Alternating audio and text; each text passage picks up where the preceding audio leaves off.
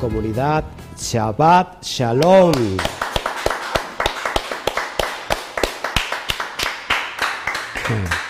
Es un gusto tenerlo hoy en casa. Les extrañé horrores, les extrañé, es decir, les extrañé mucho a toda la comunidad Kami, a la que a la Keilah entre todo el mundo y las naciones. Les damos hoy la más cordial bienvenida con un gusto grato. Hoy no me va a usted ver en, en pantalla, ya que estamos en construcción y, este, y es el motivo de que ayer nos vimos un poco apurados. Estamos trabajando arduamente para el ministerio, para el Eterno y para cada uno de ustedes. Así que mis más grandes eh, eh, saludos y abrazos, saludos a todos los que ya se conectaron por, por YouTube. Pablo Andrade, gracias por tus, por tus saludos, eh, por tus buenos deseos, por tus ánimos. Gracias, Carlos. José Lezama, Costa Rica. Reina Contreras. Tengo, tengo dudas sobre Reina Contreras. Ah, hermana Reina, grata, qué grato estar con hoy todos juntos. María, Zulma, ellos, todos ellos de la comunidad eh, ya física que están con nosotros, gracias al Eterno. Gracias, gracias a todos. A ver quién más, Amir. Eh, creo que no tiene mucho que pasó su cumpleaños. Felicidades por ese día. Consuelo González, gracias desde New Jersey. Eh, Norma, Sabachalón, Luis Pérez, República Dominicana. Ivonne Espinel, también desde Estados Unidos, New Jersey. Connie Montañez, saludos y Shabbat Shalom. Anel, mi, hermana, mi amada hermana Anel, Shabbat Shalom. Y por este lado tenemos por, en Facebook, Jesse, qué bueno que estás viendo. Isaac, desde Guatemala. Armando, gracias, gracias por tus saludos. Estamos hoy todos unidos. Rocío, la famosa Chío, desde Córdoba, Veracruz. Nos está viendo Neddy Cervantes, eh, Chalón, Amada. ¿Quién más? A ver, todos los que están listos, ya preparados, si nos pueden saludar. Nacho, Chalón. Bueno, pues está la comunidad juntos ya unidos para iniciar nuevamente. Repito, one more time, no, no voy a salir en pantalla, creo que ni hace falta, ¿verdad? Pero es, es porque estamos aquí la, la casa, estamos modificando y tenemos una revolución. Y entonces, este, pues hay mucho polvo, entonces nos apartamos y pues no pudimos sacar este, todos los instrumentos que los tenemos guardados, precisamente para que no haya polvo.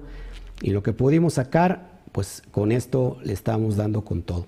Así que no creo que haga falta mi imagen, eh, por eso traigo diapositivas y lo más importante que de todo es el, el mensaje. Así que gracias, le saludo también a mi esposa que está aquí hoy en casa y a mi hijo también que está aquí y, y, y, mi mascotita Camila que también hace ruido.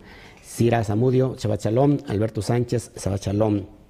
Bueno, ahora sí, vamos a, antes de iniciar, antes de dar paso a este estudio, recuerda que siempre tenemos que ponernos en las manos del Todopoderoso, de Hakadosh Barujú, el Santo bendito es, y que Él sea que nos guíe en esta preciosa mañana de Shabbat. Por cierto, una mañana hermosa, amaneció lloviendo en el valle de Orizaba, es, sí lluviosa, pero hermosa, porque todos los días son hermosos, simplemente tienen diferentes perspectivas. Para muchos no les gusta la lluvia, pero sin embargo le decía su rato a mi hijo que de la lluvia comemos, porque cuando cae la lluvia, pues germina eh, todas las cosechas, las semillas, y entonces puede, puede haber eh, pan, puede haber este, comida. Entonces damos eh, la bienvenida a este día lluvioso en el Valle de Orizaba. Creo que por la mayor parte de la República Mexicana está lloviendo. Gloria Shem, cuando me estaba contando mi hijo que allá en un pueblo lejanito de aquí de la zona de, del Valle de Orizaba, cuando llueve, es un, es un es un pueblo donde se, se, estila mucho la cosecha. Cuando llueve, pues dan gracias a Dios, por, a, bueno, como dicen ellos, gracias al Eterno porque está lloviendo. Yo le contaba a mi hijo que lo mismo sucede en Israel. En Israel dan, eh, se ponen alegres cada vez que llueve porque eso significa que hay provisión. Amén. Así que vamos a orar antes de, de iniciar este bendito estudio. Abacadosh, te doy a ti toda la gloria. Bendito eres tú, Padre, que hoy nos, nos conformas, nos llamas por nombre para que estemos todos unidos en este bendito día de Shabbat, el cual tú hiciste. Y como dice el texto de la Torah, y como dice eh, la tradición, y como dice eh, la Brit Hadashah, el hombre no se hizo para el Shabbat, sino que el Shabbat se hizo para el hombre. Y hoy descansamos en el Shabbat. No podemos esforzarnos por ser perfectos en Shabbat porque eh, siempre tenemos una humanidad y que el Eterno conoce y sabe nuestras cuestiones. Así que mejor es entregarnos en el día de Shabbat. Entregarnos porque el Shabbat se hizo para nosotros. Así que disfrutamos el Shabbat, papá. Gracias por este tiempo, gracias por este día. Te pido, Padre, que, que hagas menguar en nosotros todo orgullo, toda altivez, todo aquello que nos pueda apartar de recibir tus enseñanzas. Echamos a un lado el Yetzer Hará y que nuestro espíritu esté conectado al tuyo para que podamos dar al blanco. Instruyeme, Padre, limpia mi, ser, limpia mi boca, pon en, mis labios carbón encendido de tu altar Kadosh, para que la palabra hoy pueda salir completamente fresca, viva y pueda cumplir el propósito para lo que se envía y que haya muchos corazones convertidos en este bendito día de Shabbat. Te doy a ti toda la gloria. Amén, amén, amén. Shabbat Shalom, Alta Gracia, desde Alemania. Gloria Shen, que nos está viendo allá hasta Alemania. Bueno, pues eh, repito, les extrañé mucho ayer. Gracias a todos, eh, Jorge Peraza, gracias, bendiciones también para ti. Les extrañé mucho ayer. Este, ah, acá me dice, mis padres ahora no están conmigo, están, están viendo desde la casa. Saludos, hijo, me dicen ahí. Atentamente, mamá y papá. Ay, qué bonito. Les extraño mucho, este, padres, pero este, la verdad es que acá no iban a estar ahorita bien. Para esta semana que viene estaremos todos juntos. Les extrañé mucho. Y bueno, pues hoy vamos a, ¿cómo se llama? A dar este, este capítulo 11 que sigue la defensa de Pablo. Eh, se sigue defendiendo de todos los ataques que él tenía como un shalía, como un apóstol. Antes de iniciar, te, voy a pedir que si me puedes ayudar a compartir en tus muros, eh, por todas las redes sociales que puedas tú compartir este video, te lo voy a agradecer, eh, sobre todo porque se están levantando muchos, muchos falsos, falsos maestros que están inundando de, mensajes completamente desviados de la Torah eh, por todos lados. Así que hagamos nosotros lo indispensable, pongamos nuestro granito de arena y si me puedes ayudar a compartir en tus muros, en tus grupos eh, de Facebook, eh, si tienes ahí de Torah, de cualquier eh, cosa que tenga que ver con la Biblia, te voy a, agradecer que lo, compartas. Voy a ser muy, pero muy respetuoso, así que lo puede ver cualquier persona creyente, este, sea de la denominación que sea. Yo soy muy, muy, muy respetuoso para estas cuestiones, así que compártelo con con toda este, seguridad y confianza. Te lo voy a agradecer mucho. Tica Mexicana, Shabbat Shalom. Bueno, vamos a, abrir entonces Brit Hadashah, capítulo 11 de segunda a los Corintios. Y nos vamos a meter de lleno solamente para, para recordar un poco. Recuerda, Pablo está defendiendo su ministerio, le estaban, le estaban atacando eh, precisamente algún grupo eh, dentro de la Keilah, dentro de la comunidad de Corinto, que decía que él no era un shaliach verdadero porque no había estado con, eh, con nuestro rabí Yeshua físicamente, pero él defiende su ministerio y, sobre todo en las cuestiones monetarias, que siempre hay problemas, le llaman que, él es un vividor de la fe y que, vive solamente de la, predicación. Y bueno, vimos todos esos detalles y, sobre, sobre cuestiones de lo que hemos estado hablando. Eh, y les dice que, bueno, que a través de las cartas Pablo es muy, muy duro, pero cuando está eh, eh, en persona es muy dócil. Y Pablo le dice, no se equivoquen, no, no, no, no me tomen a mal esto. Si quieren, yo puedo ir con la misma astucia con que escribo y entonces quieren que vaya yo a ustedes en paz, eh, tranquilamente, o quieren que vaya yo con vara. Ese es Pablo que está defendiendo su ministerio Así que vamos eh, al capítulo 11, por favor, si me acompañas, y abrimos ahora sí y, nos metemos y nos introducimos al versículo 1. Dice el versículo 1, ojalá me, me toleraseis un poco de locura. Sí, toleradme. Pablo está hablando aquí en un sentido, ya este, está usando, eh, ¿cómo, es la, ¿cómo es la palabra cuando tú hablas este, de una forma, no, no le cuentes, sino que, que tratas de, de darle el, lado a, las personas, pero en realidad te estás mofando de ellos. Sarcásticamente. Entonces voy a, voy a señalar, un poquito aquí la palabra ojalá, porque recuerda que nuestro, nuestro lenguaje tiene que estar cambiando. Una vez que nosotros estamos regresando a las raíces hebreas de nuestra fe, y tú puedes decir, ¿cómo voy a regresar a, de donde no no, no he estado?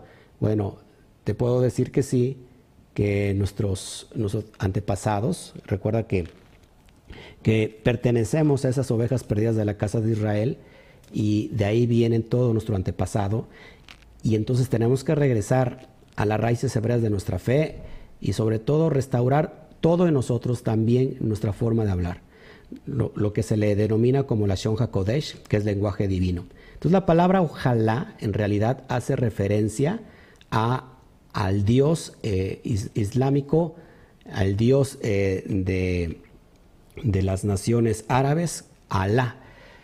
Entonces, siempre nosotros, desgraciadamente, nuestro léxico está influenciado por culturas paganas y es muy difícil quitar la palabra ojalá.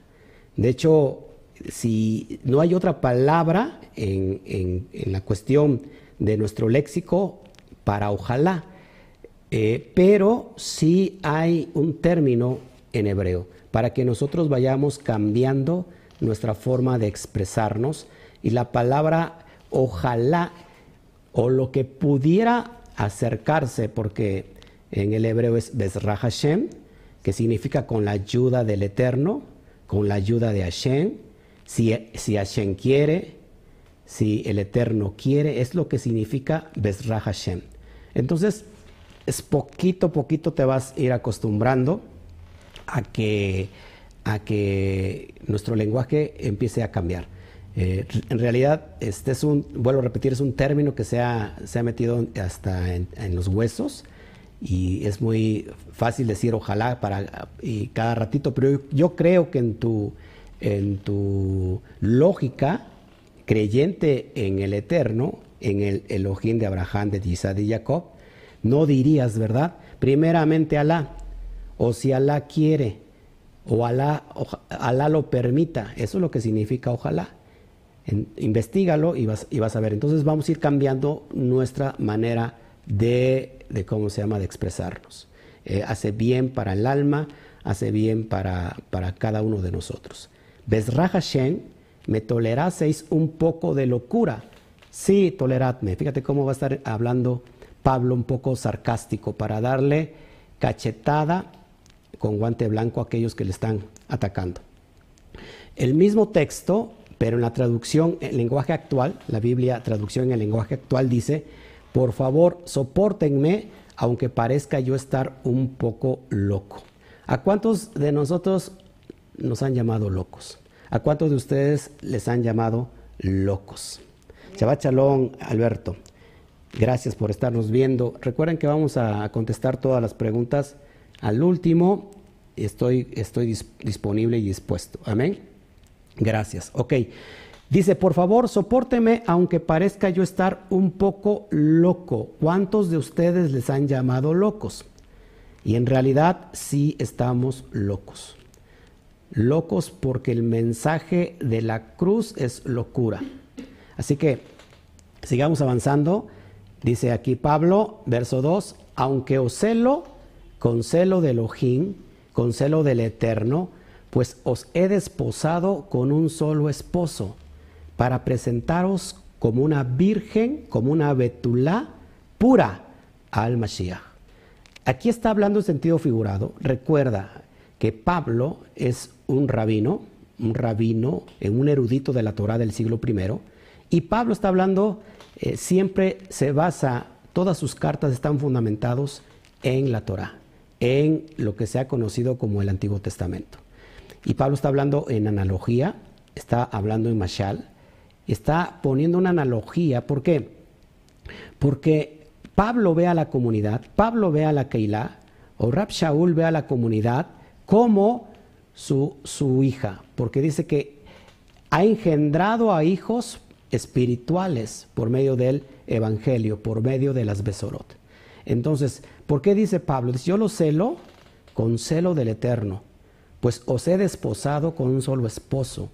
Dice, para presentarlos como una virgen pura al Mashiach. Va a presentar a la comunidad, a la Keilah, como una Betulá, como una virgen pura al Mashiach. Y, de acuerdo a esto vamos a, sustentarnos en, el, en el Tanaj. Tanaj que significa Torah, eh, Nevin y Ketubin. Torah, la ley, eh, Torah, la ley, eh, Nevin de profetas y Ketubin de escritos. Y fíjate, es bien importante porque Pablo dice, ¿sabes que yo lo celo? Como, como un padre cela a su hija porque y la cuida porque la tiene que entregar cuando la, la desposen a su futuro esposo, a su futuro marido, la tiene que entregar virgen, la tiene que entregar pura. Por eso yo lo celo, por eso les estoy hablando así, por eso les estoy instruyendo, por eso cada, cada, cada carta es para que ustedes recapaciten, para que ustedes eh, vuelvan, eh, hagan teshuvah, se arrepienten, se arrepientan de estar en las cosas del mundo, en las cosas de, las, de la carne, y, en realidad ustedes puedan vivir en plena santidad. Y vamos a tomar el texto, el texto de la, de la Torah, por supuesto, y la palabra virgen en el hebreo es betulá. Y vamos a ver por qué Pablo dice, yo lo celo como si, como, como un padre cela a su hija, antes de entregarla al, al, esposo, al futuro marido, y esta tiene que estar pura sin mancha. ¿Por qué? Vamos a Devarim, vamos a Deuteronomio, y en Deuteronomio, oh, perdón, primero vamos a Efesios, para eh, complementar eh, lo que yo te estoy tratando de enseñar hoy. Efesios 5, 25 al 27 dice así, Maridos, amad a vuestras mujeres, así como Mashiach amó a la Keilah, a la iglesia, y se entregó a sí mismo por ella. Versículo 26, para que santificarla, habiéndola purificado en el lavamiento del agua por la palabra. Recuerda, una vez que nosotros venimos a la fe, a la fe hebrea por medio del Mashiach, eh, nosotros tenemos que estarnos purificando, dice, por, por el lavamiento del agua que es la palabra, por la palabra. ¿Cómo nos lava la palabra? Según eh, Ezequiel capítulo 36, dice que cuando estamos regresando, él, eh, nos está lavando de todas nuestras impurezas por medio de la Torah. Vamos si quieren rápido, eso no lo traigo en pantalla, pero vamos rápido. Ezequiel capítulo 36, por favor acompáñame. Recuerda que es un hermoso día para aprender Torah.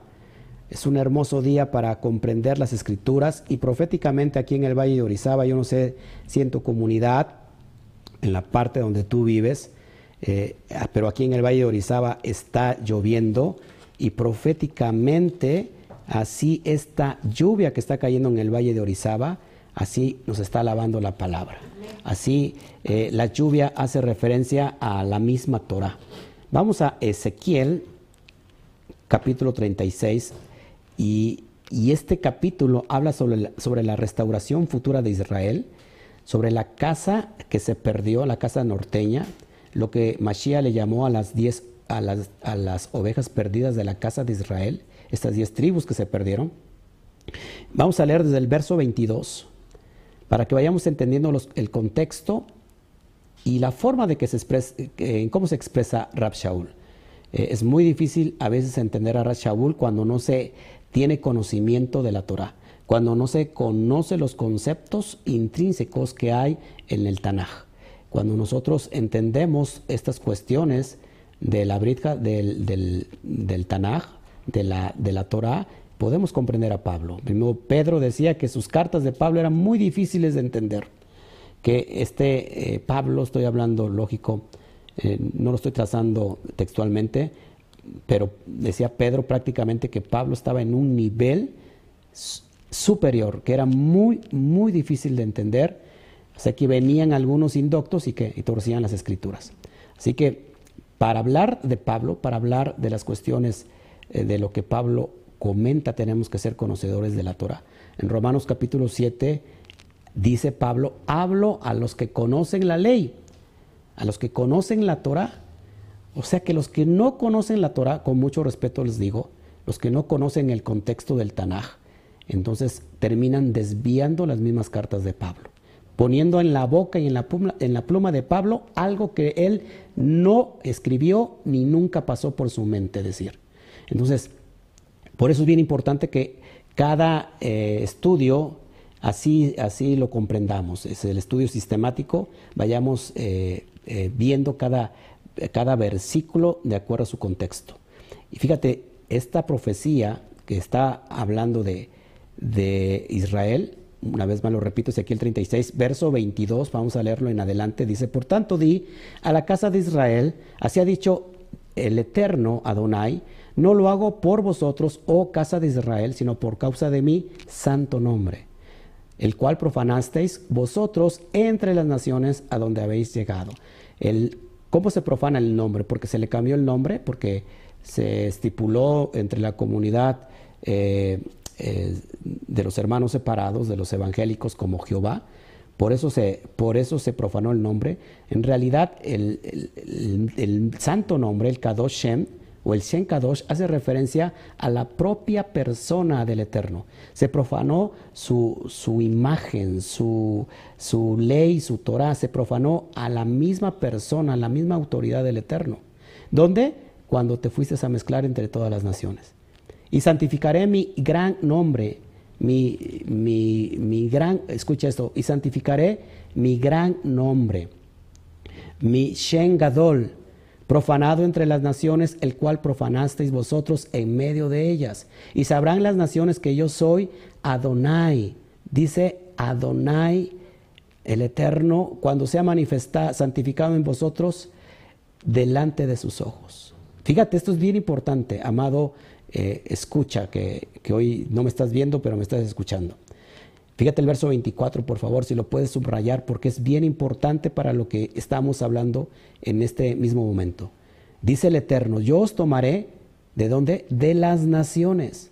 Yo recogeré de todas las tierras y os traeré a vuestro país. ¿Cuál es el país de la casa norteña? Israel. Fíjate el verso 26, os daré un corazón nuevo y pondré espíritu nuevo dentro de vosotros y quitaré de vuestro, eh, de vuestro carne el corazón de piedra y os daré un corazón de carne. Y pondré dentro de vosotros mi espíritu y haré, andaré y haré que andéis en mis estatutos y guardéis mis preceptos y los pongáis por obra. Ahora, esto es bien importante porque si nosotros entendemos estos conceptos, vamos eh, a poder dar al blanco.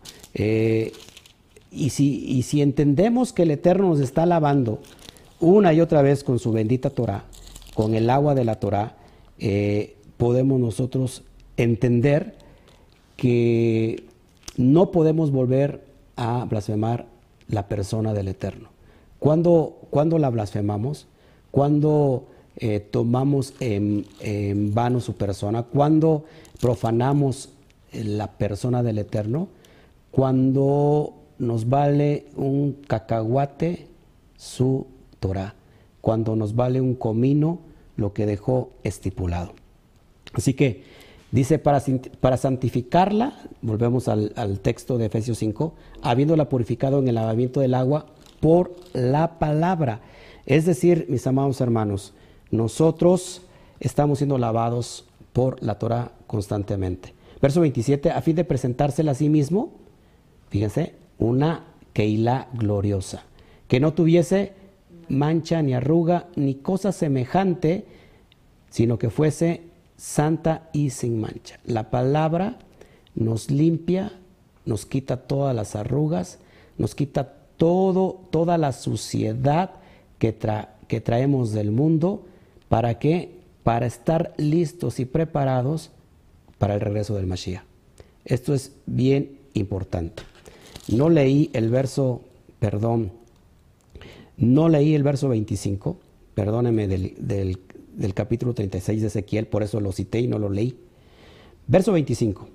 Recuerda que estamos en vivo y todo puede pasar. Verso 25. Dice, esparciré sobre vosotros agua limpia, está hablando el Eterno, y seréis limpiados de todas vuestras inmundicias y de todos vuestros ídolos os limpiaré. La Torah, cuando dice el Eterno, esparciré sobre vosotros agua limpia, es una analogía de la Torah. Es decir, que la misma Torah nos va a limpiar de, todas nuestras inmundicias que, traemos de, de, allá del mundo. Y de todos vuestros ídolos os limpiaré. Nos quitará toda la idolatría. Cuando ensuciamos el nombre del Eterno a través de la idolatría. Por eso es bien importante esto. Ahora vamos al, ahora sí a Devarim, Deuteronomio, capítulo 22, 13, 22. Porque es importante que un padre hebreo, que un padre judío, presente a una hija, fíjate, a una hija completamente pura, virgen. Para el hebreo, para el judío es muy importante esto. Eh, es por eso que Pablo habla en este sentido. Ustedes son, es como, como si fueran mi hija, que yo la tengo que presentar ante el novio, no cualquier novio, ante el propio Mashiach, pura, que, sea, que, esté pura, que esté limpia, que esté virgen. Este es mi trabajo, este es, este es el trabajo que tengo yo delante del Eterno, que ustedes vivan en santidad. Fíjese la importancia de que de un padre presentar a la hija virgen. Verso 13, cuando alguno tomare mujer y después de haberse llegado a ella la aborreciere, esto es bien importante, nos habla de cosas bien profundas, Verso 14. Y le atribuyere faltas que den, que den que hablar, y dijere, a esta mujer tomé y me llegué a ella y no la hallé betulá, no la hallé virgen. Esa es una afrenta bien tremenda. Entonces el padre de la joven y su madre tomarán y sacarán las señales de la virginidad de la doncella ¿Cuál es la señal? ¿Cuál es, la señal de la virginidad? Bueno, y se estila todavía en ciertos en ciertas comunidades en México que las sábanas eh, tiene que eh, cuando consuman el matrimonio los desposados la sábana es blanca y esa sábana tiene que estar manchada de sangre es una señal de que la muchacha era virgen una vez más dice, sacarán las señales de la virginidad de la doncella a los ancianos de la ciudad en la puerta. Verso 16, y dirá el padre de la joven a los ancianos, yo di a mi hija a este hombre por mujer y él la aborrece. Verso 17, y he aquí, él le atribuye faltas que dan que hablar, diciendo, no he hallado virgen a tu hija pero ved aquí las señales de la virginidad de mi hija, y extenderán las vestiduras delante de los ancianos de la ciudad. Sigo, esto es bien importante. Entonces los ancianos de la ciudad tomarán al hombre y lo castigarán. Verso 19, y le multarán en cien piezas de plata, las cuales darán al padre de la joven por cuanto esparció qué? Mala fama sobre una virgen, sobre una betulá de Israel y la tendrán por mujer y no podrá despedirla en todos sus días. Seguimos verso 20. Mas si resultara ser verdad que no se halló virginidad en la joven, verso 21, entonces la sacarán a la puerta de la casa de su padre y la apedrearán los hombres de su ciudad y morirá. Por cuanto hizo vileza en Israel fornicando en casa de su padre, así quitarás el mal de en medio de ti. Recuerda, recuerda, amado, amado, escucho, escucha que estás hoy conmigo, amado Talmidín, que esta también es una alusión a que la casa de Israel se le dio carta de divorcio, se le dio el, el es la carta de repudio, el propio padre, capítulo de Jeremías, capítulo 3 en Jeremías, vemos que se le dio carta de repudio, que tanto Israel como, como Judá fornicaron, pero solamente se le dio carta de repudio a Israel, no hacia Judá, porque en Judá había un propósito que hoy nos está alcanzando el propósito de Judá. Ahora, ¿qué es lo que tiene esta mujer hoy entre todo el mundo, lo que se le conoce y como le ha mencionado Oseas, que más a ratito lo vamos a ver, Oseas a esta casa de Israel, que, a esta prostituta, que sobre ella, ojo, sobre ella está el, la ley del pecado, la ley del pecado de adulterio. Y que el Mashiach, ojo, en su muerte, dice que él clavó en el madero todo aquello que nos era contrario. ¿Qué clavó en ese madero? ¿Qué se clavó en ese madero? Esa, esa ley de los decretos, esa, esa ley de los decretos que, esa carta de los decretos que nos era contraria a nosotros, precisamente lo que se clavó ahí, lo que, lo que se clavó en ese madero, fue esta ley, no la ley de la Torah, se clavó la ley del pecado de adulterio, de la mujer adúltera. Por eso dice que esta mujer tiene que morir. Y así se quitará el, mal de medio de, ti. Pero el Mashiach, el Sadik, pagó esta, esta afrenta. Seguimos adelante, porque vamos entendiendo. Verso 22. Si fuere sorprendido alguno acostado con una mujer casada, con marido, dice, ambos que morirán. El hombre que se acostó con la mujer y la mujer que también y la mujer también. Así quitarás el mal de Israel. Aunque estas leyes, estos, estas, estos decretos, estos mishpatim, en realidad son muy duros, amados hermanos, pero en realidad se hicieron para que no se hicieran, no sé si me explico. Es decir, mira, si tú haces esto, si tú haces aquello, vas a correr esta suerte. Es una advertencia, es como una cerca a la Torah precisamente para que no lo hagas. Es tan exagerado, así suena, pero estas leyes se hicieron precisamente para no hacerlo, para que no lo transgredas y no te pase eso. Pero ya que pasó, bueno, ¿se acuerdan el, evento donde se acercan al Mashiach y él está escribiendo ahí en el piso y le dicen, ¿sabes qué? Te traemos esta mujer que la, que la cachamos en pleno acto de adulterio y traían los testigos y ¿qué le, le dijeron? ¿Qué dice la ley de Moshe? Que hay que apedrearla. La pregunta es ¿por qué no apedreó? ¿Por qué no dijo el Mashiach? Sí, exactamente así dice en la ley. ¿Por qué, ¿Por qué no fue apedreada esa mujer? ¿Quién faltaba ahí? El hombre también. No llevaron, el hombre solamente llevaron a la mujer.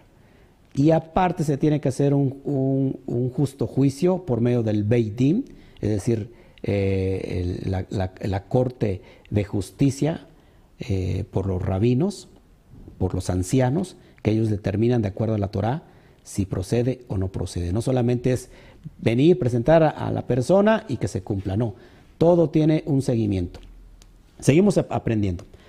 Así quitarás el mal de Israel. Ahora, es por eso tan importante que nosotros podamos entender todos estos conceptos. Oshia o Oseas 2.19, dice así, y te desposaré conmigo para siempre, te desposaré conmigo en justicia, juicio, benignidad y misericordia. Aquí está hablando el propio Eterno, el Abacadosh, que tiene un pacto con Israel y dice, te desposaré conmigo para siempre, te desposaré conmigo en justicia, en juicio, en benignidad y misericordia. ¿Cuándo la va a desposar a Israel? ¿Cuándo va a desposar a esta mujer adúltera? Pues cuando esta mujer adúltera ya no tenga sobre sí el pecado de adulterio que la condenaba. ¿Cuándo se quitó ese pecado de adulterio con el Mashiach? Ahora sí el Eterno puede volver a tomar a Israel por medio del Mashiach. No sé si me está entendiendo. Eso es bien importante. Ya que esta mujer se le ha quitado esa ley que la condenaba y que tenía que rigurosamente morir, entonces, ahora que está limpia, el Eterno la puede volver a tomar, pero ahora por los méritos del Sadik, por los méritos del Mashiach. Y esta mujer entonces tiene que mantenerse pura, virgen. Amén. Jeremías, Shirmiyau, capítulo 2, verso 2, dice así, anda y clama a los oídos de Jerusalén diciendo, así dice el Eterno, me he acordado de ti, de la fidelidad de tu juventud, del amor de tu desposorio cuando andabas en pos de mí en el desierto, en tierra no sembrada. Se ha acordado el Eterno de la fidelidad de nuestros ancestros, de nuestro pueblo de Israel cuando andaba en el desierto. Esta promesa y esta profecía se está cumpliendo ahora mismo. Dio inicio, dio inicio con el Mashiach en el proceso, en el primer siglo, con el inicio del Mashiach, y hoy se está cumpliendo. Estamos viviendo, amados hermanos, en los tiempos postreros, donde la edad presente se va a terminar y esta edad tiene que pasar para venir ahora el tiempo del reinado milenial. Estamos esperando al Mashiach. Pero ¿cómo estamos tú y yo? ¿Nuestras vestiduras están, permanecen blancas? ¿Estamos viviendo en sedacá? ¿Estamos viviendo en limpios? Aunque estamos en el mundo, decía Rab no somos del mundo. Aunque militamos en la carne, nuestras armas no son carnales ¿Qué estamos haciendo? Nos estamos, en realidad estamos caminando por la senda, por el dere que trazó el Mashiach, para ir al, propósito final, o nos estamos desviando a derecha o a izquierda. ¿Te das cuenta por qué Pablo pone énfasis en que tiene celo de toda la comunidad, de todo el remanente que se está levantando en el primer siglo en todo lo que es eh, la parte de, Grecia, de Sefarat. Pablo tiene celo del comportamiento de cada uno de ellos. Mucha gente lo toma mal. Amados hermanos, mucha gente se, se fue de mi lado precisamente porque yo era un celoso. Un celoso de resguardarlos a cada uno de ustedes para que puedan vivir en santidad. Porque sabes, cuando venga el Mashiach, la comunidad, la Keilah o la iglesia tiene que estar limpia delante del amado. Sería una vergüenza que esa Betulá solamente estuviera vestida por fuera de color blanco, viviendo de apariencia, pero su espíritu estuviera todavía sucio. Por eso Pablo pone énfasis, tengo celo, celo del propio Eterno sobre ustedes. Y yo también tengo celo de, de ustedes. Yo no les puedo estar cuidando. Por eso cada día, cada Shabbat, nuestro propósito es instruir Torah para que tú no te desvíes ni a derecha ni a izquierda. Para que permanezcas completamente kadosh. No sé si me estás entendiendo. Porque eh, mucha gente desgraciadamente vive todavía de apariencias. Cree o piensa, eh, piensa eh, creer que vive dentro de la fe hebrea, en otra dimensión. Sin embargo, de la abundancia del corazón habla la boca. Pero yo también le agregaría, de la abundancia del Facebook habla la boca. Y a mí me da vergüenza muchas personas que Curiosamente están estudiando Torah y veo sus muros, no porque me meta yo a los muros, yo no soy chismoso, sino que me salen sus publicaciones y veo cada porquería que están publicando. La verdad, decepcionante que las personas estén creyendo en esta fe de santidad y que puedan decir yo ya no soy en, el cristianismo, ya no estoy en el catolicismo, ya no estoy yo leudado, pero sabes, el muro de tu Facebook tiene mucho que decir. Yo por eso te aliento hoy en esta mañana a que podamos vivir en santidad, a que tengamos celo del eterno, celo de Hashem, porque estemos viviendo en Kedushá, de que Recordemos que el Padre amado tiene una promesa de recoger a ese Israel que fue esparcido entre todas las naciones. El mismo profeta Jeremías capítulo 16 dice, vive el eterno que no se dirá más, vive el eterno que hizo subir a los hijos de Israel de la tierra de Misraín, de la tierra de Egipto, sino vive el eterno que hará subir a todos sus hijos de las tierras del norte y de todas las tierras a donde los arrojó. Viene un segundo éxodo. ¿Cuál es nuestro estado, mis amados hermanos? ¿Estamos en un estado tumá o estamos, o estamos en un estado tajara? Estamos todavía corrompidos, ensuciados espiritualmente en ese estado de tumá, como salió el pueblo de Misraín en un estado de tumá, y por eso los 50 días donde se cuenta la cuenta del Homer para llegar a la entrega de la Torah en un estado completamente tahara, es decir, en un estado de purificación espiritual o nos seguimos ensuciando todavía. Por eso es bien importante que tú puedas entender la postura de un roe, de un pastor, donde en sus espaldas, en sus hombros, siente esa responsabilidad de entregarlos puros, limpios, sin mancha, delante del Mashiach. Pero hay mucha gente que no soporta la, la, reprimenda, que no soporta la exhortación y que en lugar de tomarlo como ánimo de levantarse y decir, sí, la estoy regando, ¿sabes qué? Me voy de la congregación, me voy de la comunidad, porque el pastor es muy duro. Lo mismo estaba pasando Rab Shaul.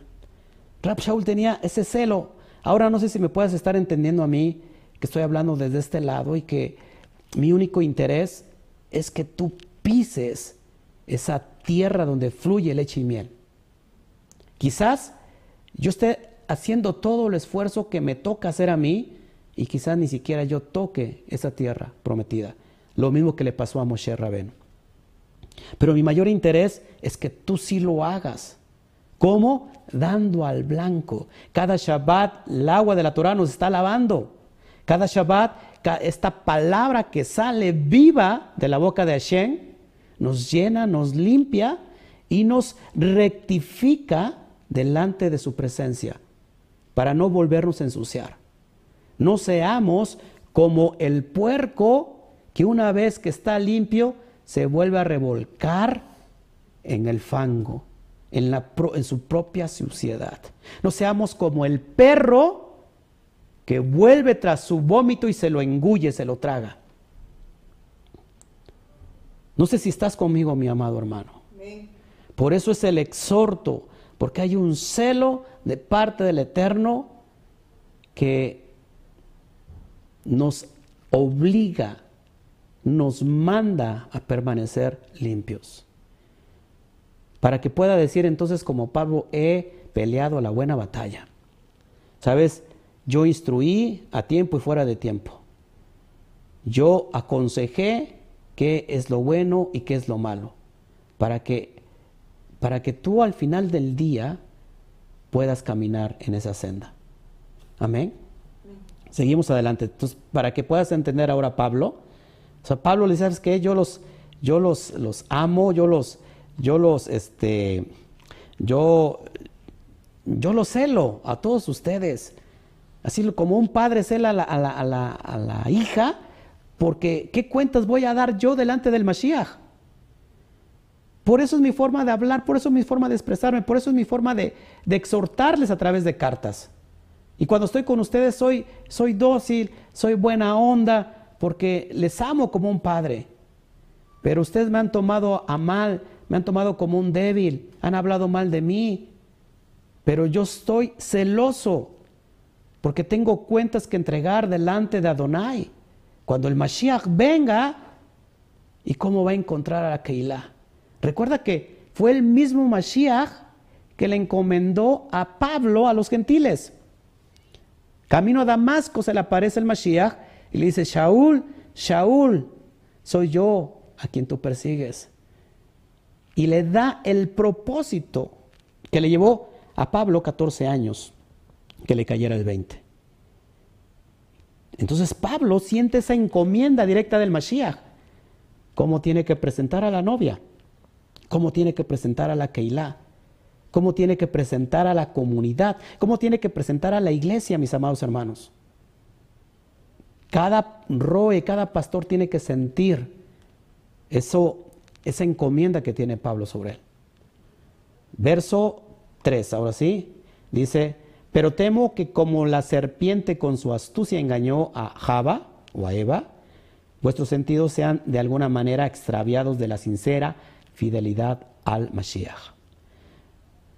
Siempre, siempre en toda la comunidad y en toda la historia de la Keilah, siempre habrá personas que van a desviar del propósito de cada uno dentro de la comunidad. De hecho, el Satán, acá menciona a el Nahash, al serpiente, no es la serpiente, es el serpiente, el Nahash. Con su astucia engañó a Jajaba. Cada vez que nosotros nos alejamos de los propósitos de la, Torah, es que nuestro propio Yetzer Hará, nuestra propia carnalidad, nuestra propia inclinación al mal, nos está desviando de nuestro propósito. Temo que como la serpiente con su astucia engañó a Java, así también sus, sentidos de alguna manera sean extraviados. Yo estoy sirviendo al Mashiach como a mí me apetece, como yo creo que debe de ser. Yo no me lo tomo eh, tan a pecho. Yo no quiero ser religioso, yo no quiero ser legalista. Y tomas y tomas las cuestiones de los, de los mishpatim, de los misbot, de los mandamientos, como tú los quieres comprender. De hecho, a rato vamos a hablar de eso. Ekef, en la parasha Ekef, vamos a hablar de estos mandamientos que nos parecen insignificantes y como son insignificantes para nosotros, no los tomamos en cuenta. De eso vamos a hablar ratito. Entonces dice, dice Pablo, temo que ustedes sean engañados. Así como el Nahash fue muy astuto y engañó a Java, temo que así ustedes sean engañados. Verso 4. Porque si viene alguno predicando a otro Yeshua, que, el, que os hemos predicado, o si recibís otro espíritu que el, que el que habéis recibido, u otro evangelio que el que habéis aceptado, bien lo toleráis. En Gálatas les dice, oh Gálatas insensatos, capítulo 3, Gálatas dice, oh Gálatas insensatos, ¿quién los embrujó? ¿Quién los engañó? En el capítulo 1 les dice, no hay otro evangelio, no hay otro, no hay otro mensaje de las promesas de redención dadas a Abraham, Isaac y Jacob. No hay otro evangelio. Mas si algún ángel viniera del cielo y predicara otro evangelio, sea este anatema, sea maldito. Pero ustedes, viene alguien predicando a otro, a otro Mashiach, que el que yo he predicado, el que, el que, el que hemos predicado, y ustedes lo aceptan.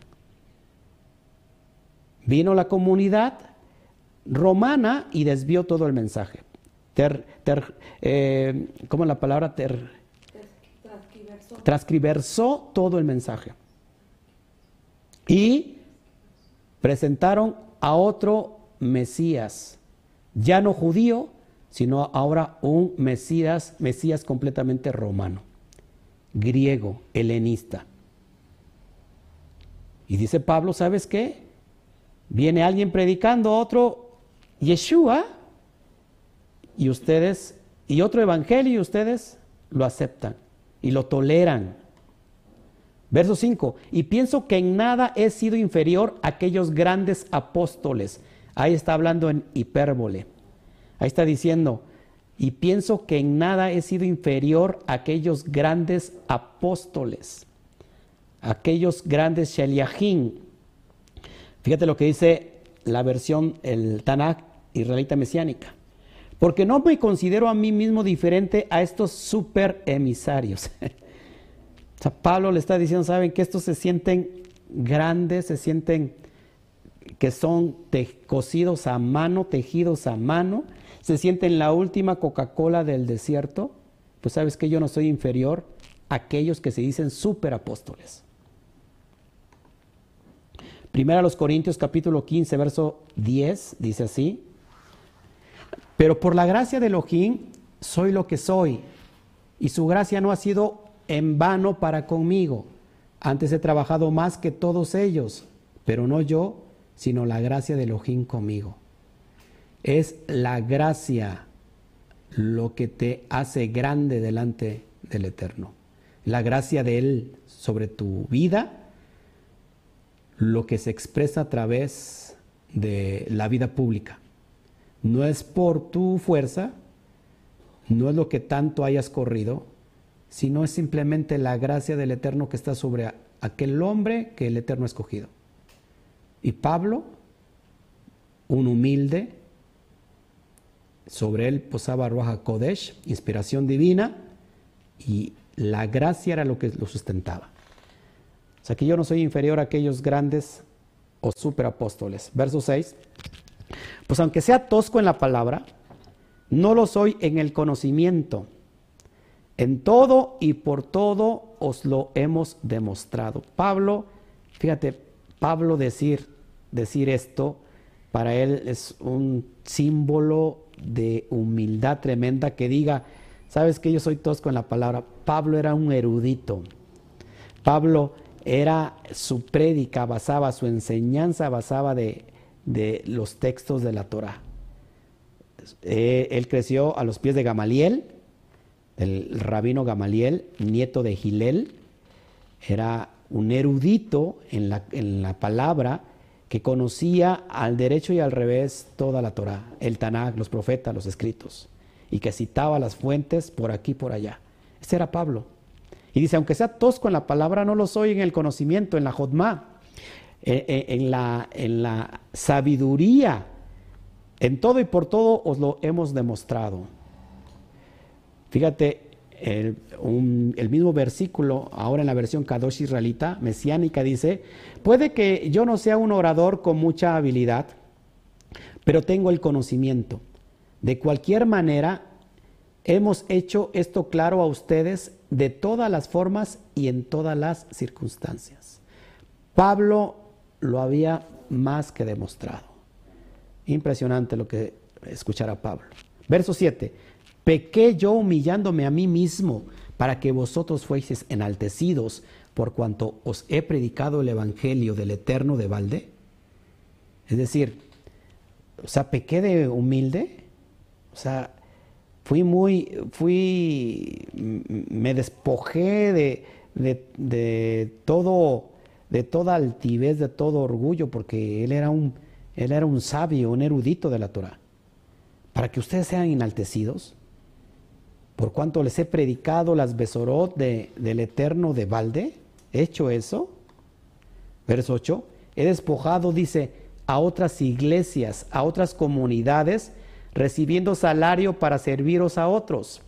Me encanta este, este verso, este, eh, lo que dice aquí, fíjate lo que dice Filipenses 4:15, dice, y sabéis también vosotros, oh filipenses, que al principio de la predicación del Evangelio de las Besorot, cuando partí de Macedonia, ninguna iglesia, ninguna comunidad, comunidad participó conmigo en razón de dar y de recibir, sino vosotros solos.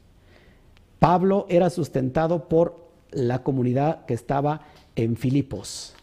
Los filipenses sustentaban a Rab Shaul monetariamente. Y Pablo no era, no les, no les era gravoso, no era una carga para los corintios, porque ya los corintios estaban hablando mal de Pablo.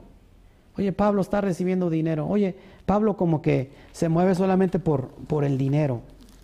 Y nunca les pidió nada a los corintios. Nunca. Por eso vimos el contexto de la, de la sedacá, de la ofrenda que era para los santos. Pero aún así estaban hablando mal de Pablo. O sea, todavía lo que los, los filipenses eh, sustentaban el ministerio, se los, él, Pablo también los compartía con los corintios. Eso es impresionante, mis amados hermanos. Imagínense Pablo no tiene razón de estar defendiendo su ministerio. Verso 9. Y cuando estaba entre vosotros y tuve necesidad, ojo, a ninguno fui carga, lo que te estaba yo diciendo. Pues, los que, pues lo que me faltaba lo suplieron los hermanos que vinieron de Macedonia. y en todo me guardé y me guardaré de seros gravoso. Es decir, yo no quiero nada de ustedes.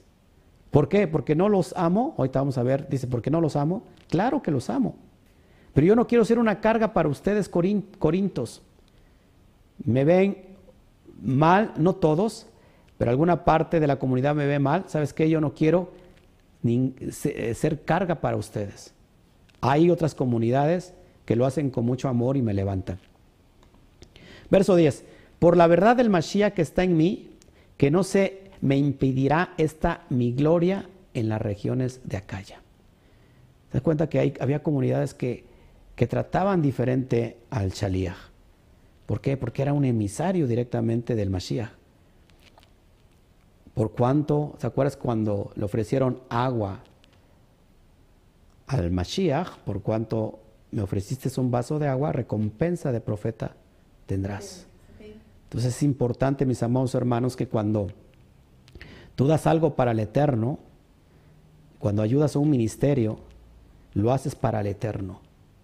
Y el eterno es el que te recompensa. Hay muchas personas que a mí no me molesta que me llames Oscar, que me hables de tú, pero en la, mayor, en la forma que tú te acercas al ministerio es en la forma que tú eres recompensado. Yo no tengo títulos, ni me gusta la titulitis, y las personas, de acuerdo a su corazón, de acuerdo a lo que les ha llegado a su ruach sobre mí, es en la forma que se expresan. Y en la forma que se expresan, en la forma que se conducen, es en la forma que reciben. Así que yo bendigo la vida de cada uno de ustedes, mis amados hermanos. Y les amo en, el amor del Mashiach. Verso 11. ¿Por qué? porque no os amo. El Eterno lo sabe, está diciendo Pablo. O sea, no les pido nada, no quiero ser gravoso para ustedes, no me den ustedes para mí, para mi sustento. Está, está bien que den para los santos, y yo les llevamos para los santos, los que están, los pobres que están en Jerusalén, no hay ningún problema. Eh, pero, ¿por qué no les pido para mí? ¿Porque no los amo? El Eterno lo sabe. Bien importante. Fíjate lo que dice la versión eh, israelita, dice, porque nunca aceptaré que mi sustento provenga de ustedes. ¿Por qué nunca aceptaré que mi sustento provenga de ustedes? ¿Es que no los amo? Adonai sabe que sí los amo. Amén. Verso 12. Más lo que hago, lo haré aún para quitar la ocasión a aquellos que la desean, a fin de que en aquello en que se glorían sean hallados semejantes a nosotros. Es decir, si ustedes se quieren gloriar de algo, bueno, sean semejantes a nosotros compartiendo el Evangelio con toda humildad, con toda sinceridad y con toda verdad y que esos frutos se estén reproduciendo. Verso, ah, bueno, esta misma texto de la, de la Kadosh israelita, el mismo versículo 12 dice, no lo hago y seguiré haciéndolo para privar de pretexto a aquellos que quieran una excusa para jactarse diciendo que trabajan igual que nosotros. O sea, que venían otros y sí pedían. Y pedían para sus deleites. Y vivían, vivían solamente para... ¿Has visto a estas personas, estos disquepastores, que conocen a, la ovejas nuevas y en los ojos se les ve una un símbolo de dinero, un símbolo de dólar así, como el Ricky Ricón. Y depende, si la oveja tienes muy lanuda, pues pone más empeño en sacarles toda la lana. Y hoy se sigue moviendo igual que en aquel tiempo. Verso 13, porque estos son falsos apóstoles. ¿Obreros qué? fraudulentos que se disfrazan como apóstoles del Mashiach, que se, disfrazan como Sheliachim del Mashiach, como emisarios del Mashiach. Pero ¿sabes qué? No lo son. No les hagan caso. Son falsos apóstoles. Yo soy el apóstol fulano de tal y mi esposa es la profeta fulana de tal. Y ahí todos andamos con, titulitis, el, el apostolitis y el profetitis. Hágame usted favor. Son falsos shaliachim, no son emisarios del Mashiach. ¿Cómo sería un emisario del Mashiach? ¿Qué creen que sería un emisario del Mashiach? ¿Qué significa emisario? Mensajero, enviado, embajador. ¿Qué creen que haga un embajador del Mashiach? Un enviado del Mashiach, un mensajero del Mashiach. ¿Qué creen que haga? Pues llevar el mensaje que el propio Mashiach llevó. Ese es lo que es un verdadero shaliachim, un verdadero shaliach, un verdadero apóstol. No los apóstoles del día de hoy que hablan en contra de lo que el propio Mashiach habló, que es la Torah. Así que vamos aprendiendo, mis amados hermanos. La verdad es dura, pero nunca te va a matar. La mentira te mata. La verdad te hiere, pero no te mata, sino que te, lleva al cumplimiento y al propósito. Filipenses 3.2, fíjate cómo le decía a los, a los filipenses, al grupo de la circuncisión, guardaos de los perros, guardaos de los malos obreros, guardaos de los mutiladores del cuerpo. ¿Por qué? Porque este grupo llamado los de la circuncisión no eran en sí judíos, sino eran, ¿se acuerdan? Prosélitos. Eran ex gentiles que se habían convertido al judaísmo por los 18 pasos del rabino Shammai y que se convirtieron más crueles más estrictos que los propios judíos rabínicos. Entonces, estos decían que la circuncisión tenía que ser, era tan grave que se consideraba una mutilación. Esos eran falsos apóstoles. No les hagan caso a ellos. Verso 14, y no es maravilla, porque el mismo Satán se disfraza como ángel de luz. O sea, no te maravilles, el mismo Satán se disfraza como ángel de luz. El mismo, la misma carne se disfraza de algo que es supuestamente Kadosh, pero dentro de él, de la persona, lleva en sí el propósito. Así que no es extraño si también sus ministros se disfrazan como ministros de justicia, cuyo fin será conforme a sus obras. Mis amados hermanos, creo que está más que claro y Pablo una vez más defendiendo su ministerio, poniendo en, su lugar a aquellos que, que, le atacan, que hablan mal de él. Wow, es impresionante escuchar a Pablo. Otra vez digo, verso 16, que nadie me tenga por loco. O de otra manera, recibidme, recibidme como a loco, para que yo también me gloríe un poquito. O sea, que nadie me tenga como loco, pero si me quieren, recibí, bueno, recíbame como loco, para que yo también me gloríe un poquito de esa loquera. Lo que hablo no lo hablo según el Adón, no lo hablo según el rabí, sino con, como en locura con esta confianza de gloriarme. O sea que yo también tengo para, para eso y más, dice Pablo. La Cados israelita dice, verso 17, lo que estoy diciendo no es en acuerdo con el Adón, sino que esta jactancia vanidosa es dicha como la diría un tonto. Por eso Pablo está hablando en ese sentido de, mofa. O sea, así como le diría un tonto, bueno, pues si me quieren tomar así, pues tómenme. Verso 18, puesto que muchos se glorían según la carne, también yo me gloriaré. Verso 19, porque de buena gana toleráis a los necios, siendo vosotros cuerdos. O sea que lo están agarrando de tontos. Aceptan a un necio, siendo ustedes cuerdos, y aceptan su mensaje. Hoy esto se está reproduciendo en estos tiempos, con mayor, con, mayor demanda, con mayor cantidad. Ustedes no necesitan a un necio, aquel que les predique alejado de la Torah, alejado del Tanaj, alejado del fundamento real de la piedra angular que es el Mashiach. ¿Por qué, se toma como la piedra angular al Mashiach? Porque pues, su prédica, por supuesto, era la Torah. Mateo 5, 17 al 19, yo no he venido a abrogar la ley y los profetas, no he venido a abrogar, sino he venido a cumplirla, a dar cumplimiento, a enseñarla cómo se debe de cumplir. Así que ustedes toleran a los necios, siendo ustedes que cuerdos, pues toleráis si alguno os esclaviza, si alguno os devora, si alguno toma lo vuestro, si alguno se enaltece, si alguno os da de bofetadas, tolérenlo también. Bueno, pues para que lo hagan con provecho, 21. Para vergüenza mía lo digo. Para eso fuimos demasiado débiles. Pero en lo que otro tenga osadía, hablo con locura, también yo tengo osadía. Ustedes son unos tontos, Pablo está realmente diciendo, ¿sabes qué? Me da vergüenza que ustedes se creen muy buenos para criticarme, pero por otro lado son débiles para con los malos, con los malos o los falsos apóstoles. ¿Cuánto se da hoy en la comunidad en estos tiempos? Viene aquel que habla detrás del pastor, detrás del ROE, y sabes que el ROE está mal, el ROE eh, es aquello, el ROE es, es lo otro, y ya le metió esa cizaña dentro de él. Y ahora voy a poner mi comunidad yo. Pero ¿quién te llamó? ¿Quién te puso ahí?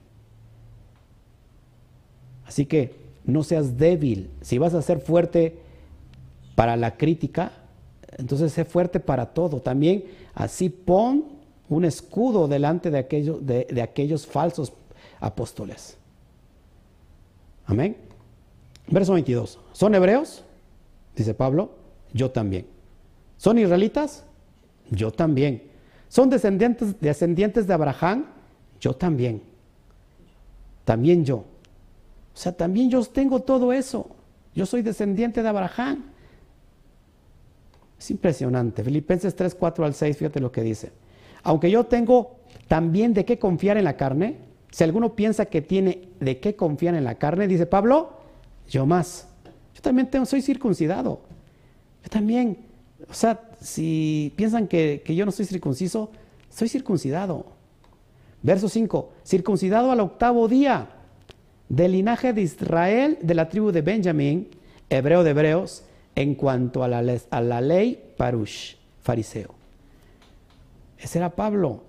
Verso 6, en cuanto a celo, perseguidor de la Keilah, en cuanto a la justicia que es en la ley, ¿qué dice?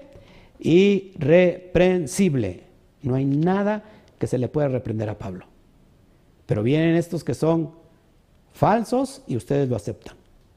Alguien ya les habla bonito, les habla en términos ahora kadosh, y ya los aceptan. Y no revisan el fundamento de su doctrina. No conocen el fundamento verdadero de su doctrina.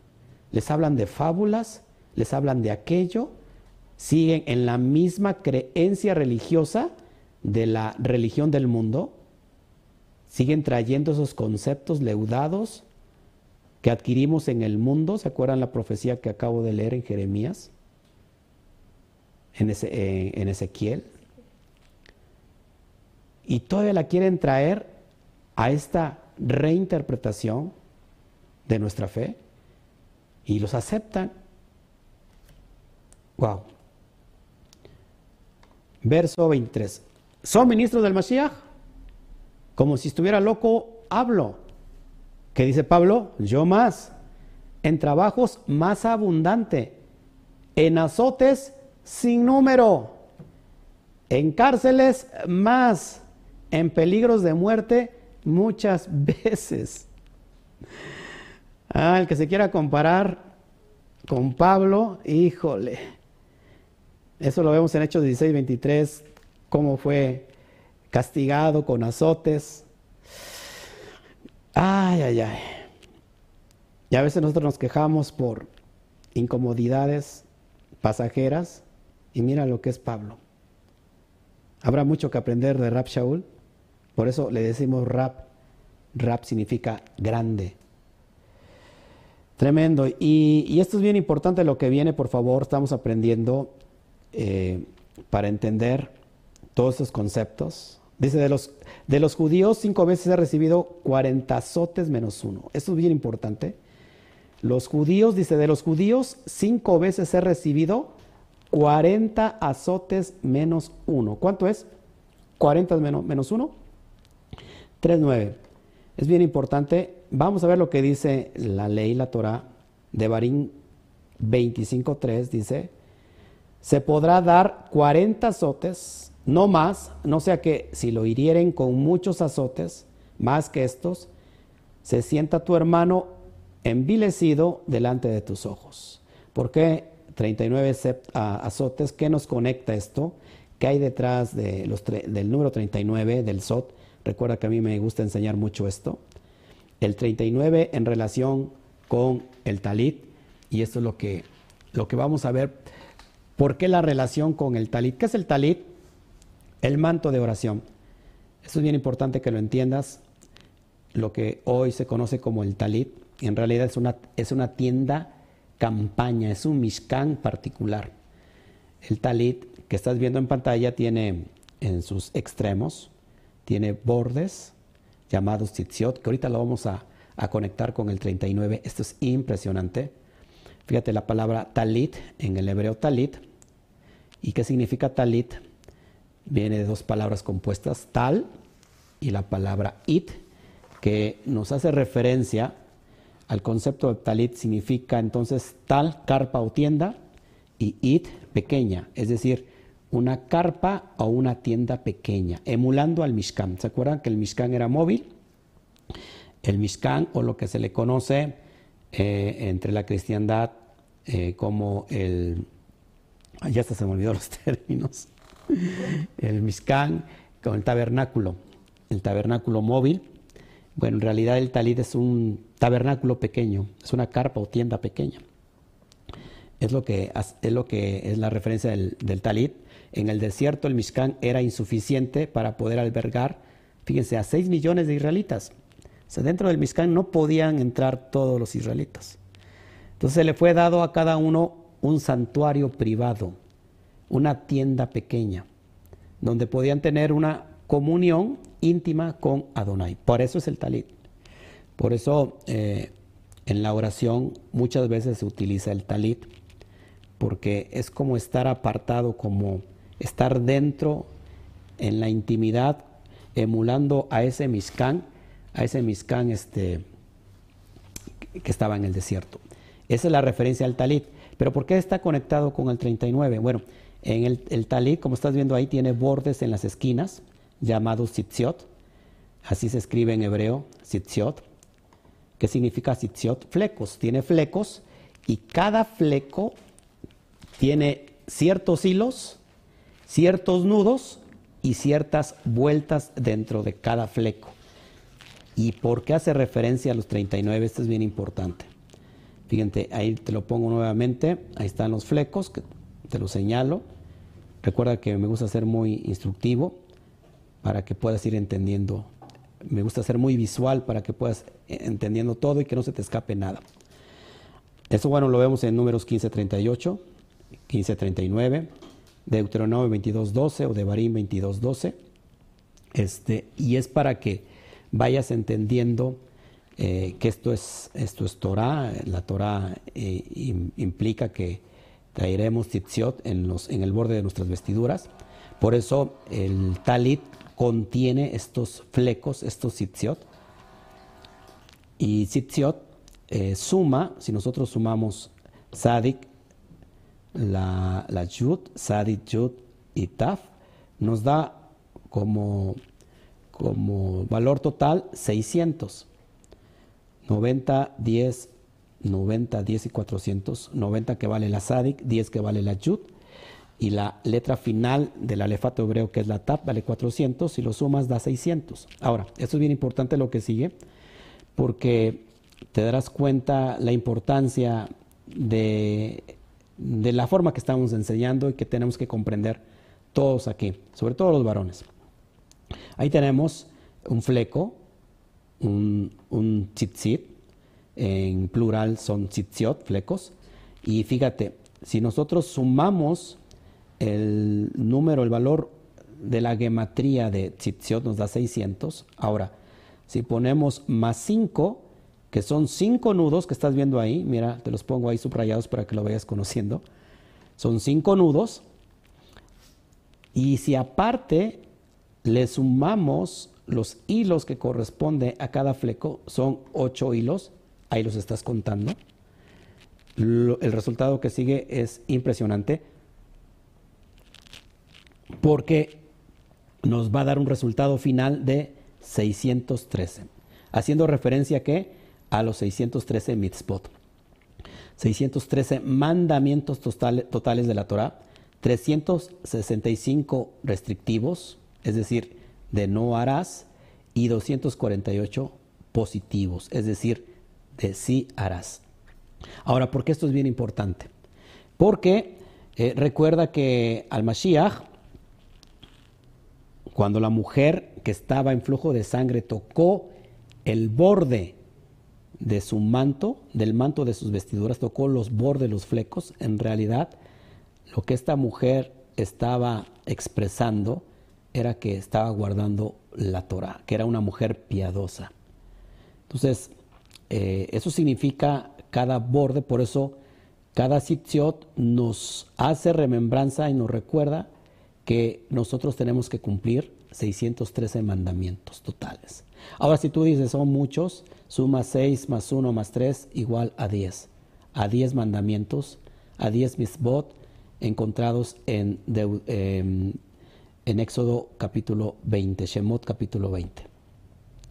Ahora, ¿qué relación tiene con los 39? Vamos para allá. Ya después tú lo puedes revisar y lo vas checando, tomando nota de todo esto que es impresionante.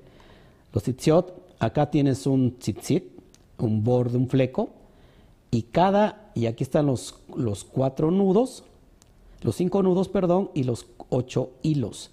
Pero entre cada nudo hay vueltas, entre cada nudo, y esas vueltas vamos a ver que en la primera parte tiene siete vueltas, en la segunda fase tiene ocho vueltas. En la tercera eh, parte tiene once vueltas. Y finalmente cierra con trece vueltas. Si nosotros sumamos 7 más 8 más 11 más 13, nos da un valor de 39. Y 39 haciendo alusión a los 39 latigazos que recibió el Mashiach de parte de el imperio romano. 40 menos 1. Recuerda que el látigo romano en su punta, en la punta de ese látigo tenía, estaba hecha de metal y de hueso. Cada vez que entraba en la carne de la persona que estaba siendo castigada, se traía eh, en medio de esos metales y huesos, se traía las vísceras de las personas que estaban siendo castigadas. Rasgaba la carne, rasgaba el hueso y mucha gente terminaba después de esos azotes con las vísceras expuestas. Ese fue el castigo que recibió el Mashiach, haciendo referencia a que esos 39, 39 latigazos en realidad están haciendo acepción a todos los mandamientos que el Mashiach estaba cumpliendo, que no vino a abrogarlos, sino que vino a cumplirlos como el Sadi que era y que, y que esto no lo estaba echando por tierra, no lo estaba anulando, sino lo estaba cumpliendo en su propia vida como, como el propósito, con el propósito que el Padre Eterno le dio. Ahora, si nosotros vemos ahí 40 latigazos menos 1, pues nos da 39 latigazos. Y si sumamos 3 más 9, nos da el valor profético, el número profético del 12. ¿Por qué? Porque el Mashiach no solamente dio su vida en favor de las ovejas perdidas de la casa de Israel que comprenden las diez tribus, sino también para Yehudá, para Judá, cumpliendo así el propósito de unificar a todo Israel. Las doce tribus unidas es Israel. No solamente dos tribus es Israel, es decir, Judá y Benjamín, sino las doce tribus en total. De eso estaba hablando Pablo. Pablo también recibió 39 latigazos. ¿No te parece impresionante esto, amado hermano? Verso 25. Tres veces he sido azotado con varas, una vez apedreado, tres veces he padecido naufragio, una noche y un día he estado como náufrago en alta mar. Todo lo que sufrió Pablo, y tú no te puedes, no podemos soportar ni que nos ande una mosca volando, porque ya nos ponemos de mala. Bueno, eso lo vemos en Hechos 16, 22, Hechos 14, 19, lo puedes ir checando después. Verso 26, en caminos muchas veces en peligros de ríos, peligros de ladrones, peligros de los de mi nación, peligros de los gentiles, peligros de la, en la ciudad, peligros en el desierto, peligros en el mar, peligros entre falsos hermanos. Como que me suena lo último, sobre todo lo último. Bendito sea Shen que no he tenido otros peligros, el Eterno me ha cubierto. Doy gracias a Shem por eso. Pero este era Pablo. ¿Puedes entender a Pablo? ¿Quién se compara con Pablo? Digo, después del Mashiach, pues ya es muy difícil. Hechos 29, 9, 23, perdón, ahí lo puedes también checar. Versículo 27, ya vamos cerrando. En trabajo y en fatiga, en muchos desvelos, en hambre y sed, en muchos ayunos, en frío y en desnudez. ¡Wow! ¡Wow! Pablo es impresionante. Versículo 28, y además de otras cosas, lo que sobre mí se, se agolpa cada día la preocupación por todas las Keilot. O sea, por si fuera poco, después de todo esto que nos ha narrado Pablo, de todo lo que ha sufrido por el ministerio, de dar la vida inclusive por los propios, por la propia Keilah, dice, después de todo eso, ahora también la preocupación por gobernar todas las Keilot de una manera íntegra, de una manera eh, completa. Imagínate, si no estaba preocupado Pablo y si no tenía que defenderse. Verso 29, ¿quién enferma? ¿Y yo no enfermo? ¿A quién se le hace tropezar? ¿Y yo no me indigno?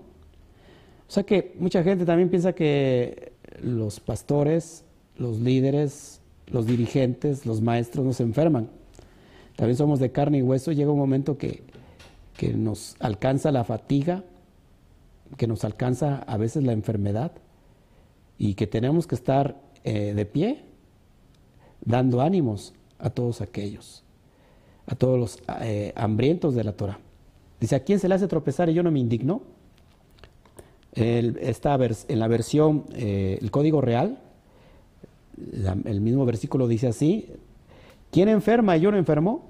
¿Quién es inducido a transgredir la Torah y yo no me indigno? Por eso Pablo, una otra y otra vez, está, está defendiendo su ministerio con propósito. Verso 30. Si es necesario gloriarme, me gloriaré en lo que es de mi debilidad. De eso me voy a gloriar, en lo que soy débil. Le dijo Pablo también. ¿Te acuerdas? Más adelante vamos a ver, a ver que Pablo estaba enfermo había un aguijón en la carne y que, y que él había dicho, había rogado al Padre Celestial que se lo quitara y que le dijo el, Padre Celestial, bástate mi gracia. Pablo, gástate, eh, bástate mi gracia porque en tu debilidad se fortalece la fe. Verso 31, el eterno y Padre de nuestro Adón Yeshua, de nuestro Rabí Yeshua, quien es bendito por los siglos sabe que no miento. Delante del Eterno lo está diciendo Pablo. En Damasco, el gobernador de la provincia del rey Aretas guardaba la ciudad de los damasenos para prenderme. Verso 33, y fui descolgado del muro en un canasto por una ventana y escapé de sus manos. Nótese todas las, formas de peligro que Pablo andaba. Eso lo vemos en Hechos 9, 23 al 25. Y cerramos con esta bendita eh, capítulo de esta carta eh, sobre la defensa de Pablo. Creo que más claro ni el agua.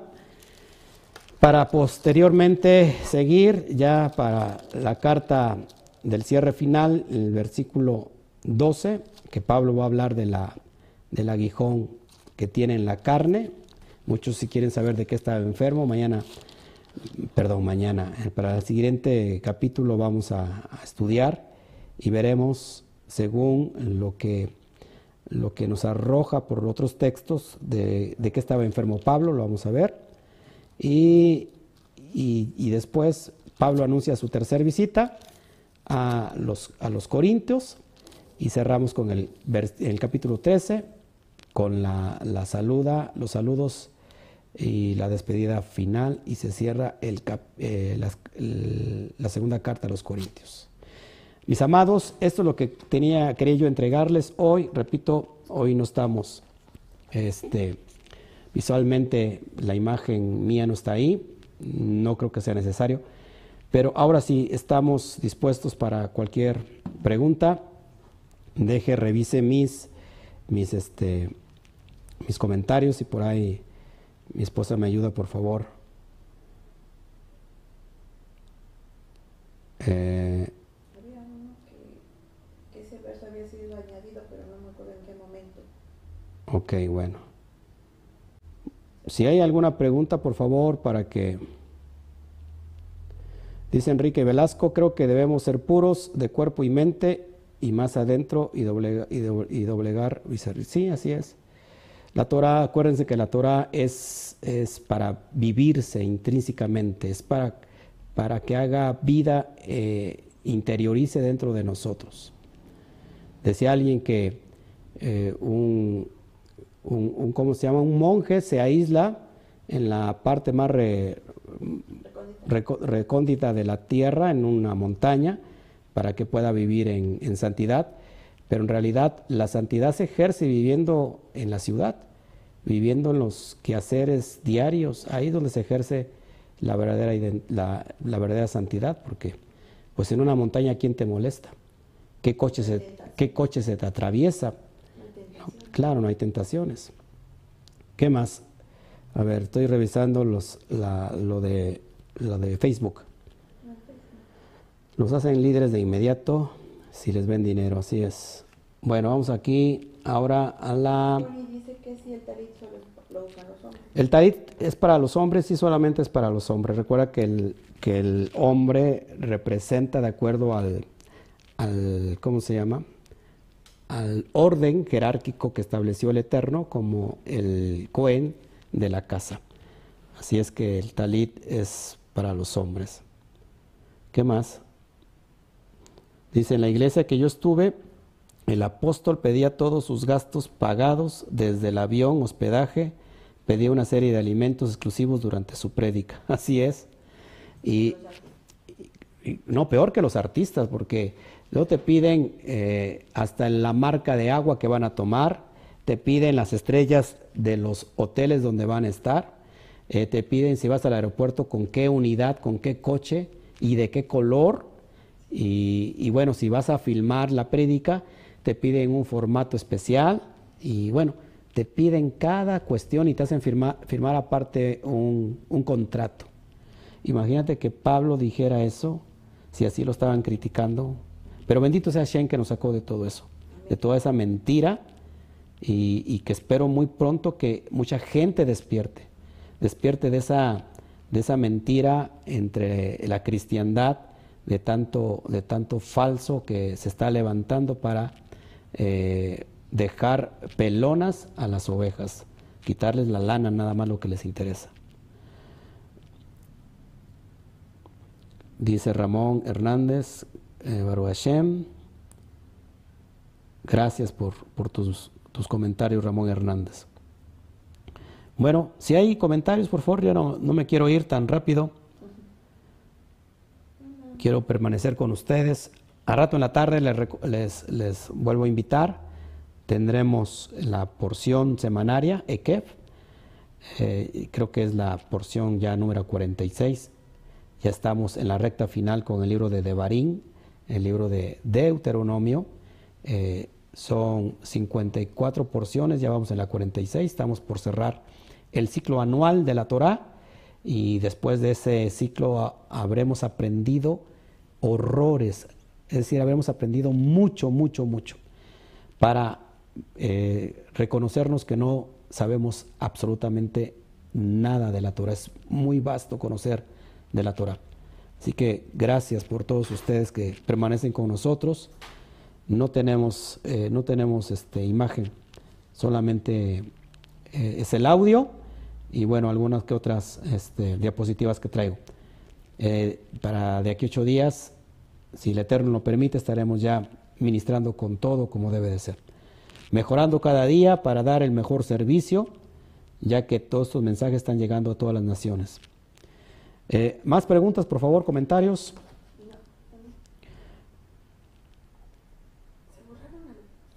Omar Cruz, Feliciano, ¿cómo aprendí más del Shabbat?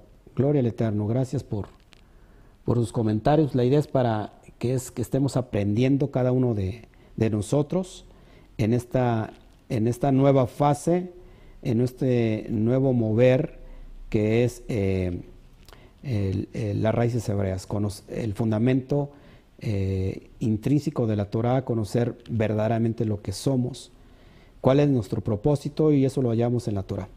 Gracias, Rocío. Eh, a ellos, a Rocío, a y a su esposo los he exhortado, a veces con firmeza, siempre con respeto y con amor, y, han, han soportado, y creo que eso les ha hecho ser mejores. Cada vez que yo exhorto lo hago con amor, así que no me lo tome a mal, mis amados. ¿Qué más? No, pues no, no hay otros comentarios. Nos interesa mucho lo que ustedes eh, comenten. Gracias, Rocío.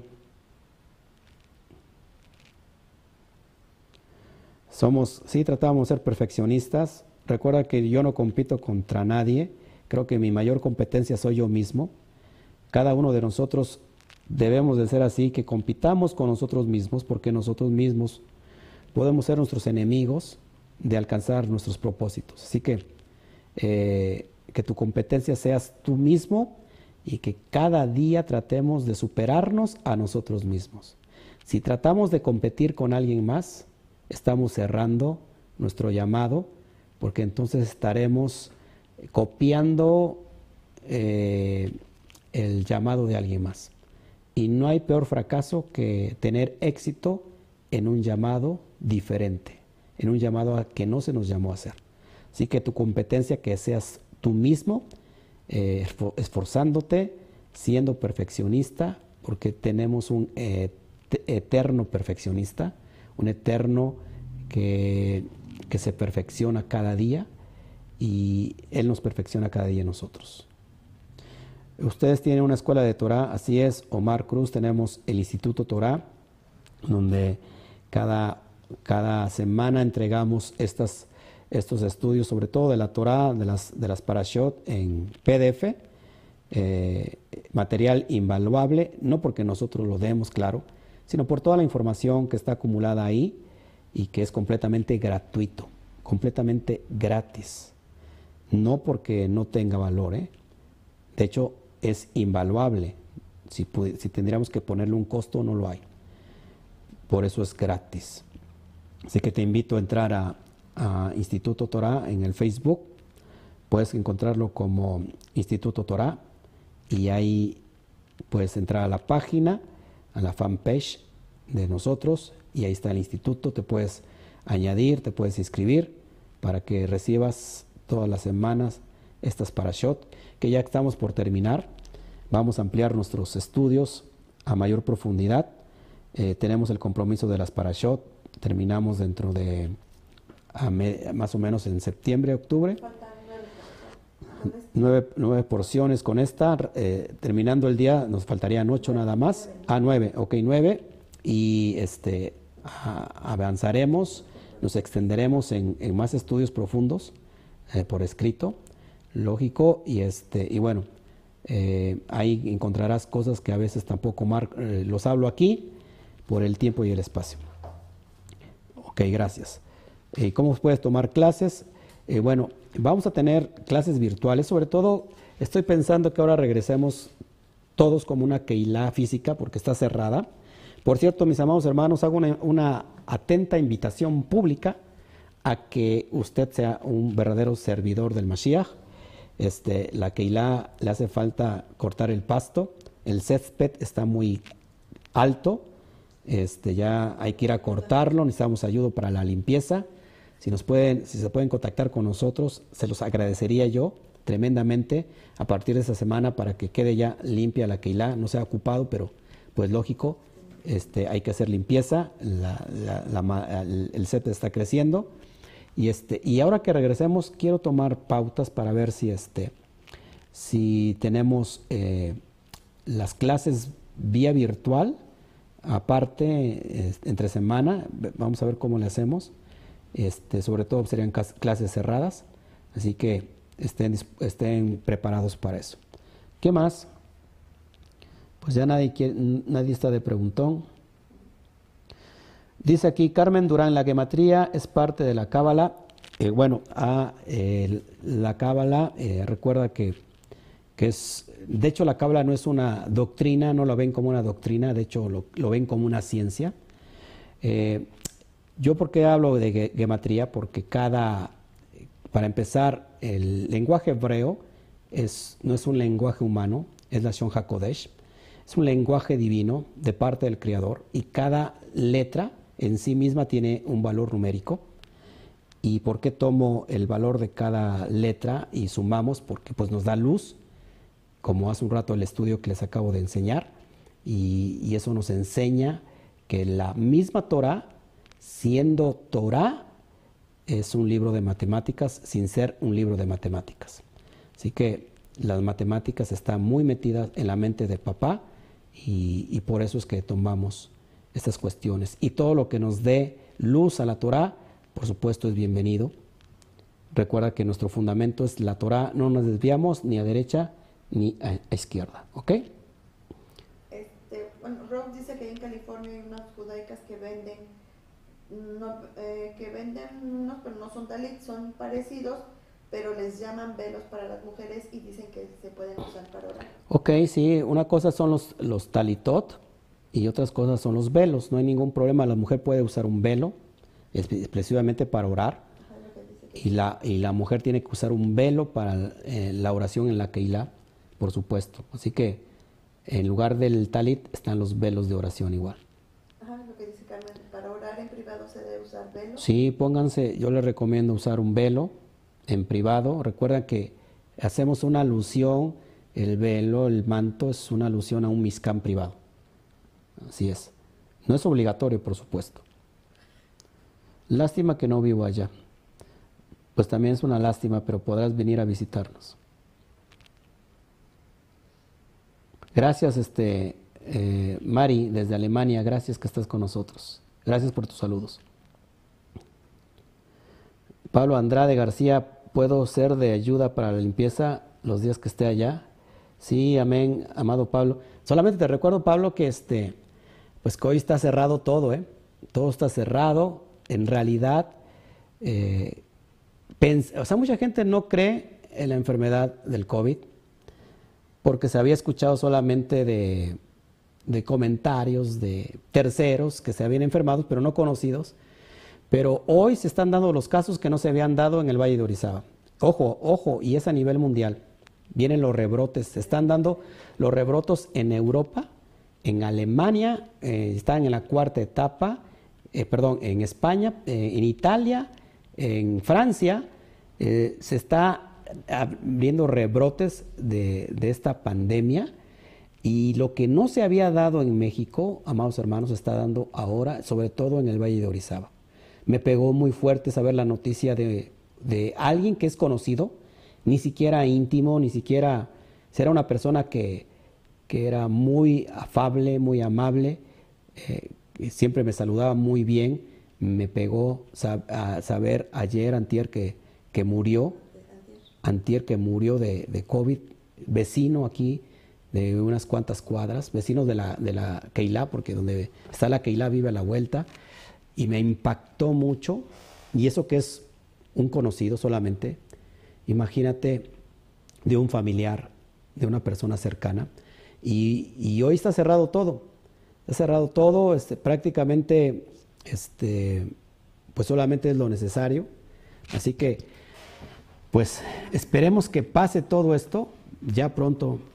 Besra Hashem, ¿se acuerdan cómo hablar bien? Besra Hashem, primeramente el Eterno, el Eterno así lo permita, y que todos estemos unidos y que, y que les podamos recibir de todas partes del mundo. Y que, ¿por qué no? También yo pueda yo expresarme e ir a otras naciones, a su propia comunidad. Si es que ustedes me invitan, con mucho gusto. ¿Qué más?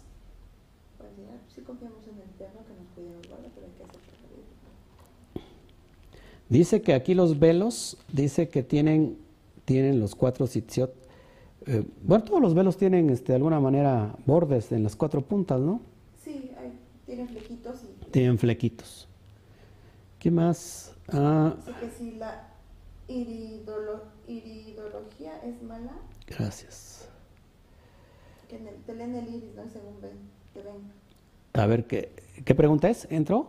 Si la iriología, Iridología. iridiología es mala, Bueno, si, se, si la iridiología tiene que ver con el estudio del iris, pues sí, lógico. Acuérdate que es un, eh, son, ¿cómo se le conoce? Medicina alternativa y de alguna manera, te profetizan cuál es tu enfermedad. Así también te pueden, lo mismo con la lectura de las manos, la lectura de tantas cosas que hay. Recuerda que solamente tenemos que confiar en el Eterno. Este, así que aléjense de todo lo que no es Torah. ¿Quién más?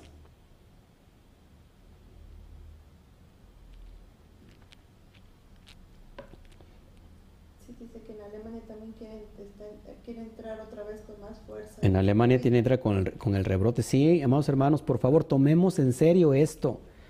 Eh, hay mucha gente que no lo toma en serio, pero la verdad, esto es serio. Ojo, ¿eh? Ojo, que a veces estamos luchando sin querer contra el propio Eterno, porque mucha gente dice, no, es mentira lo de la pandemia. Déjame decirte que no es mentira, es una realidad. Que pudo ser provocada es otro cuento. Ese es otro dilema, punto aparte. Si fue provocada o no, de todos modos es real. Pero si fue provocada por el hombre, todo está bajo los propósitos del Eterno. Y esto lo estoy viendo como un juicio a, a todas las naciones. Ya se acerca muy pronto la suma de un millón de personas alrededor de todo el mundo muertas. Ojo, esto es impresionante. Hay señales en los cielos, señales en la tierra, cuando los días postreros estén por llegar. Así que yo le recomiendo mis amados hermanos que tomemos en serio esto, que si nosotros, para nosotros supuestamente no es el juicio, ¿por qué entonces nosotros lo tomamos a la ligera y decimos, ah, yo soy completamente inmune y soy irresponsable y me meto por aquí, me meto por allá?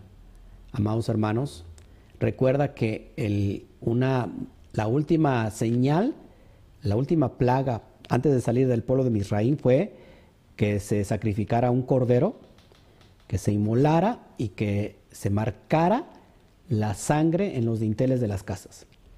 Y solamente así el ángel de la muerte no pasaría a ese lugar.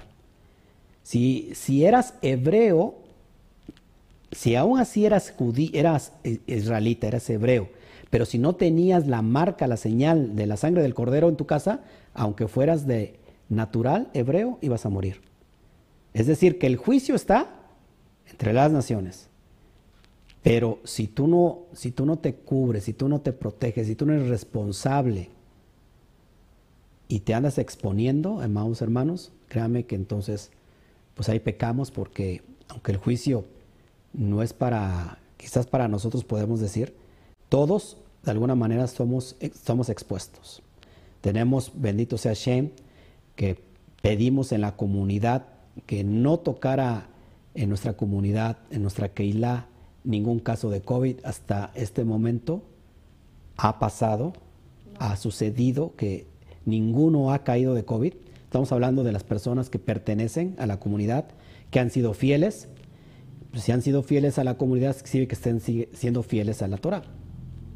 Así que, amado, amado hermano, amado hermana, te pido que, que aunque tú estés a distancia, y, y, sigues en estos, sigues estos estudios, estás bajo esta, esta verajá que está cayendo este ministerio y tú eres parte de Cami entre todas las naciones, no importa dónde estés. Así que, así que te abrazamos de, de lejos y, bueno, bendito sea el Eterno. Aquí en California se han, se han enfermado bastante, sí, la verdad es que sí, y se, va, y se va a dar un rebrote tremendo.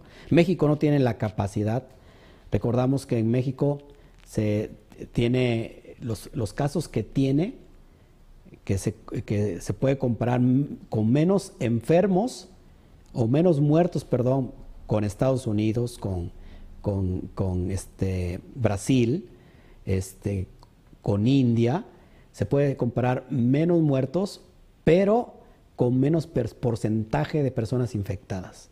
O sea que México no tiene la capacidad de lo que puede venir, así que sumemos fuerzas, amados hermanos, y cuidémonos, porque parece un jingle publicitario, parece un jingle gubernamental, pero cuidándote tú, nos cuidas a nosotros.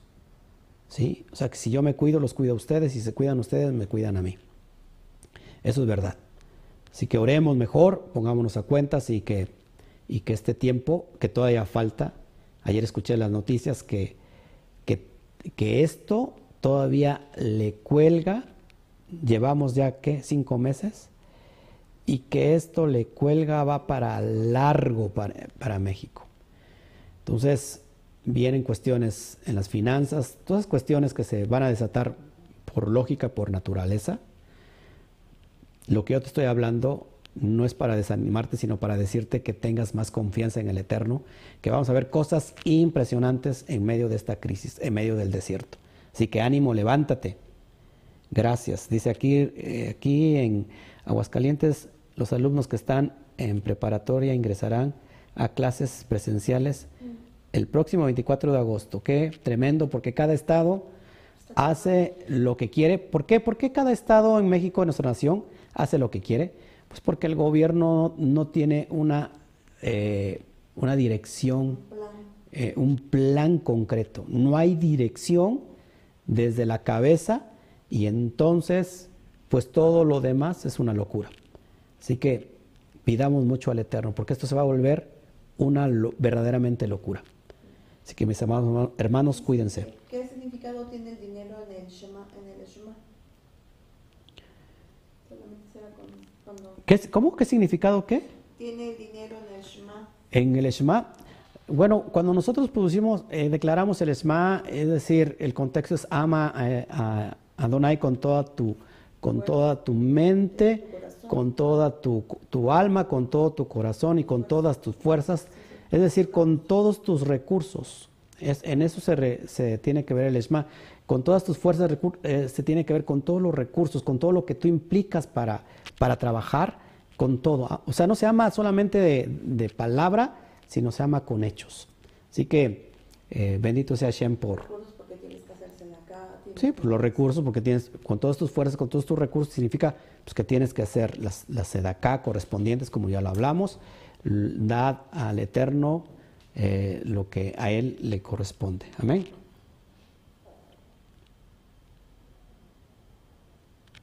Así es, tenemos que ser prudentes con este virus. Así es, mi amado hermano. A ver, aquí otra pregunta. Sí, cuídense, quédense de, sí, así es, cuídense en quedarse en casa, no es necesario salir, tener todas las proxías, así es. Seguir firmes en el Eterno. Yo estaré aquí sin falta, este, pendiente de todos ustedes, eh, daré hasta lo máximo, este, bueno, al punto de no, enfermarme también. Eh, quizás a lo mejor a media semana aparezca por ahí, dándoles más enseñanza y estar completamente con ustedes. Bueno, pues ya no hay nada más que eh, comentar. Yo no me retiro, simplemente hago un paréntesis mientras comemos, nos gozamos en la comida del Shabbat. Algunos tomarán un pequeño receso, un pequeño descansito. Se vale a lo mejor eh, dormirse un ratito una siesta, una siesta pequeñita para levantarse con todos los ánimos y estar frescos, listos para la porción que viene en la tarde. No te la pierdas porque hay tanto que el Eterno nos quiere enseñar y que cada porción es un aliciente, es un ánimo para poder caminar en este desierto que estamos cursando tú y yo, donde la nube del Eterno está sobre nosotros, donde veremos cosas maravillosas en este desierto. Y si hay un desierto, entonces, ¿qué se espera detrás del desierto? Ojo, la tierra prometida. Así que dale gracias a Shem, Vamos a darle todo a Rabá Shen por el desierto, porque el desierto nos está anunciando la tierra prometida. Así que, gloria al Eterno. Vamos a darle un fuerte aplauso al Todopoderoso. Gracias. A rato me escuchan exactamente. No me ven, nos escuchan. Y que el Eterno les dé verajá, que el Eterno les dé una tremenda, eh, ¿cómo se llama? Eh, shalom en esta bendita tarde donde nos vamos a eh, regocijar con la enseñanza de la Torah. No me despido, no me corto, sino que regreso más al rato. A la cuenta de tres salimos del aire con este, esta despedida. Una, dos, tres. Shabbat, shalom. Nos vemos más a ratito.